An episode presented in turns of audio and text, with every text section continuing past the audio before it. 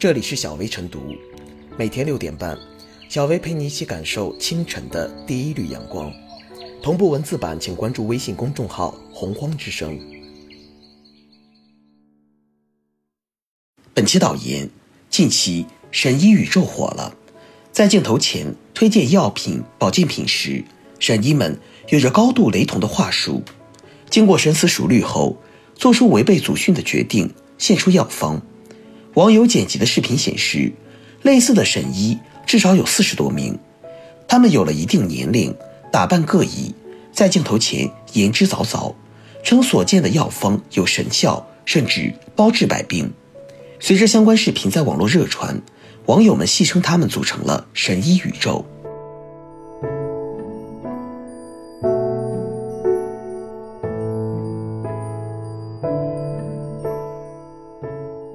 产出神医滋生土壤，还需标本兼治。几十位神医，几十种演技，却心有灵犀一点通，有着相同话术。比如，出身名门世家，祖上潜心研究多年，有了独家特效药，将药方无偿献给国家，批量生产。这些舍小我为人民、弃祖宗、献出祖传秘方的神医，虽然来自全国各地，东南西北中。所属医学阵营独家秘方各不相同，但在某些方面却是神同步。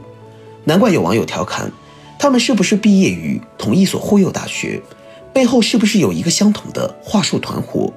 那么神医是如何炼成的？一方面，在民众养生意识逐渐提高的背景下，一些所谓神医抓住求医者药到病除、强身健体等愿望，用所谓的。分分钟治愈各种疑难杂症，忽悠人，让观众不知不觉中对沈医产生信任，甚至憧憬，从而心甘情愿地掏出腰包。另一方面，每一个沈医都不是一个人在战斗，往往都有一帮人、一些媒体在为其抬轿子，四处吆喝。正如有媒体曾披露，包装一个专家只需要几千元，而节目或者广告的本子只需要一天或者半天。就由编导完成，内容主要是参考其他养生节目，或找一些相关资料进行堆砌。说白了，神医是幌子，卖假药赚钱才是目的。一次神医的表演秀涉及多个环节，比如有制药售药公司花钱请神医给电视台费用，有医院对自己管理的医生冒充神医睁一只眼闭一只眼，还有广告制作公司。播出广告的电视台，昧着良心制作播出虚假广告、虚假养生节目等等，在巨大的经济利益面前，各个环节串联起来，形成了利益链。神医行骗套路其实并不高明，但杀伤力却大。特别是因近年短视频平台快速发展，这些神医从电视台的养生节目中淡出，又转移到短视频平台、社交媒体平台，比如。二零二零年六月，重庆万州警方集中一百五十余警力展开集中收网，打掉一个冒充老中医实施诈骗的犯罪团伙，抓获犯罪嫌疑人七十七人。经查，该案受害者一万三千余人，遍及全国各地，涉案金额三千多万元。凡是群众反映强烈的问题，都要严肃认真对待；凡是损害群众利益的行为，都要坚决纠正。打击神医骗局需要形成合力，打出组合拳。首先，医药管理部门、市场监督管理部门要形成监管合力，切实加大打击力度，不给以谋取暴利为目的的各种养生机构和神医可乘之机。各级广播电视播出机构要自觉清理此类违规行为的广告，特别是要杜绝有关违规广告改头换面再次播出。其次，要注重源头治理，严惩神医背后的广告主、经营者、发布者等推手，让其背后的始作俑者原形毕露，绝不能让这样的利益链条野蛮生长。当然，相关部门还要进一步加大普及医疗知识力度，不断提高民众的科学素养。求医者也要擦亮眼睛，不盲信、不盲从，不给神医的虚假说辞提供任何市场。大家都努力。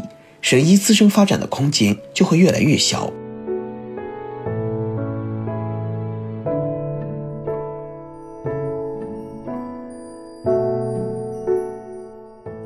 终结神医宇宙要出实招。一名职业医生何以成为话术神医？神医宇宙背后一条灰色产业链正浮现而出其恶劣影响显而易见。话术神医们以夸大其词的方式对医疗效果进行洗脑式宣传，以一些地方电视台、网络平台为传播媒介，利用病患病急乱投医的心态，大肆宣扬所谓神药，不仅耽误患者病情治疗，更透支了传统医学和医生群体的公信力，进而带来潜在的医患关系风险。话术重于医术。导致部分有职业资格的医生自甘堕落为话术神医，贻笑大方的同时贻害无穷。据公开报道显示，近年来相关监管部门强化管理，并作出明确要求，严禁节目以介绍医疗、健康养生知识等形式直接或间接发布广告、推销商品和服务，使得部分被曝光神医代言的相关药品被查处罚款。一些地方电视台也因此担责，但目前来看，相关现象并未得到明显遏制，反而有愈演愈烈的趋势。神医大行其道，除了其忽悠的本领、商业炒作、信众的盲从外，健康教育缺位、监管体系不够健全等，都是其产生的社会土壤。因此，相关部门应该有的放矢，从源头上终结话术神医及其背后的黑灰产业链。首先，加大医药行业宣传审核力度，强化信息公开透明机制。据了解，绝大部分话术审医只是以医生的外表和形式招摇过市，在多个短视频平台滋生蔓延，并没有国家认定的相关资质。建议强化审核力度，在做医疗类宣传时，公布出境人和其推销产品的相关资质和信息，让消费者能第一时间查证辨伪。让观众看得放心。第二，强化媒体平台连带责任。很多媒体平台为了经济利益和噱头，邀请一些所谓神医，对后者吹嘘的内容没有审核把关机制，把风险推给了观众。因此，必须加强对涉事媒体平台的责任追究力度，倒逼媒体平台在制作发布医疗健康内容时更加审慎负责。第三，拓宽投诉举报渠道。从严打击相关行为。一些观众反映，质疑审医却没有直接有效的投诉举报途径；一些审医落马后却逍遥法外，或仅被处以一些罚款。建议建立相关网站或热线，接受消费者投诉，明确列出行业黑名单，并与相关执法部门合作，建立联合执法机制，及时叫停并从严处理审医们的行骗行为。以机制建设完善行业规范。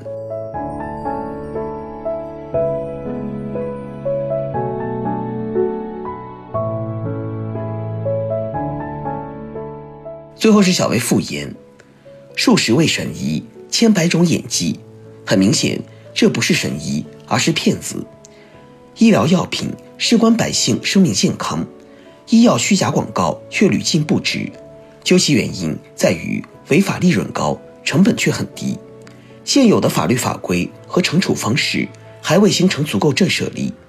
医药虚假广告牵扯多方利益，除了播出平台、广告商之外，还有导演、编剧，行业分工已相当明确专业。